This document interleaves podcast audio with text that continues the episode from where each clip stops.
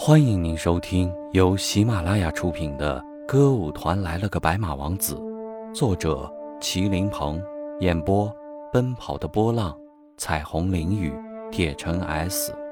欢迎您的订阅。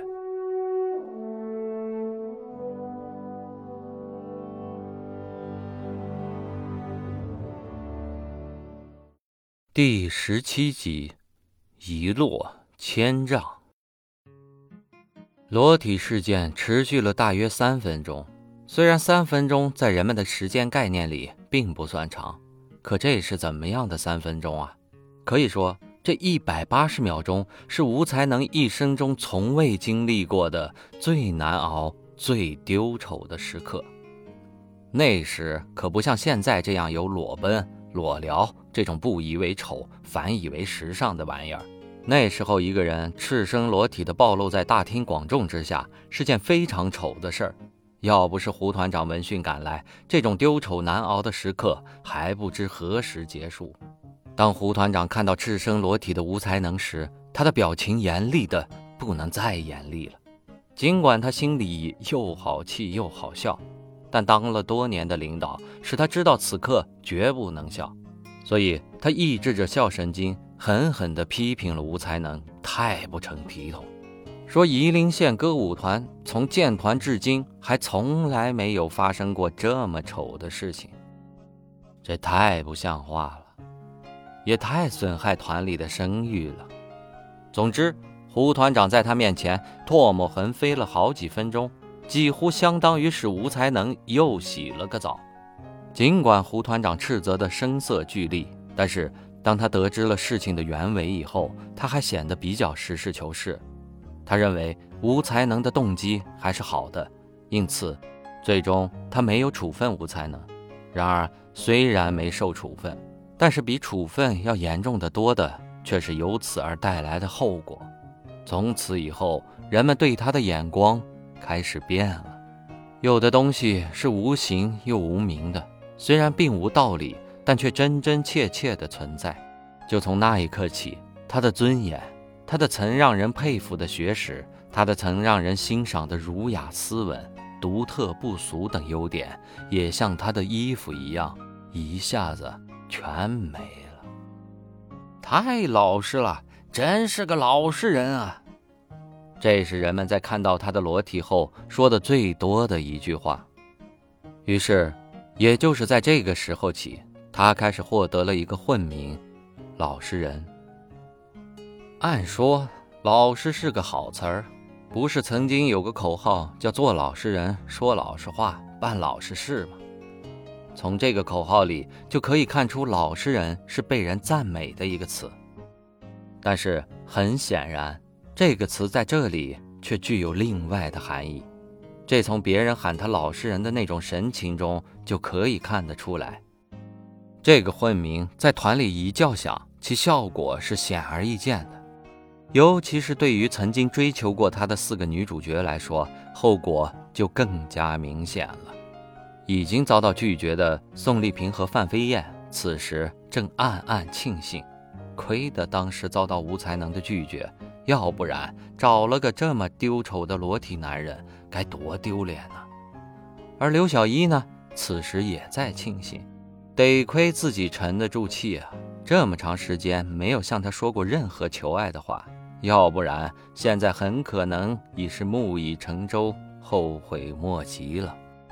至于蓝依依，他本来就对他这么久没有回信很是不满，再加上眼下他的这一裸，可以说就算现在吴才能回信，他也不会考虑的。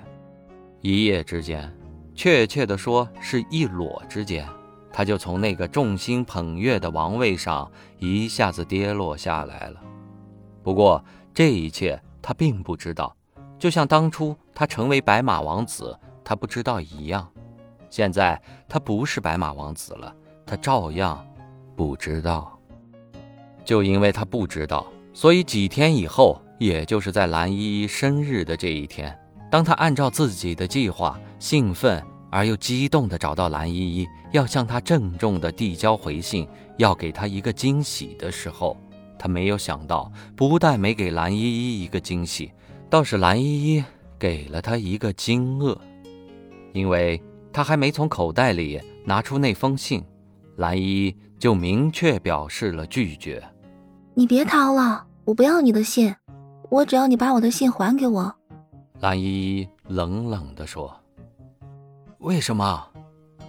吴才能睁着惊讶又不解的眼睛：“你不是一直在等待我的回信吗？可是现在我不要你回信了。是不是因为我这么久没给你回信，你生气了？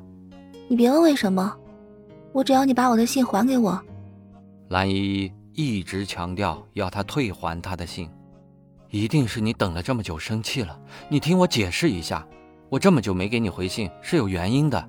你知道我为什么今天才给你回信吗？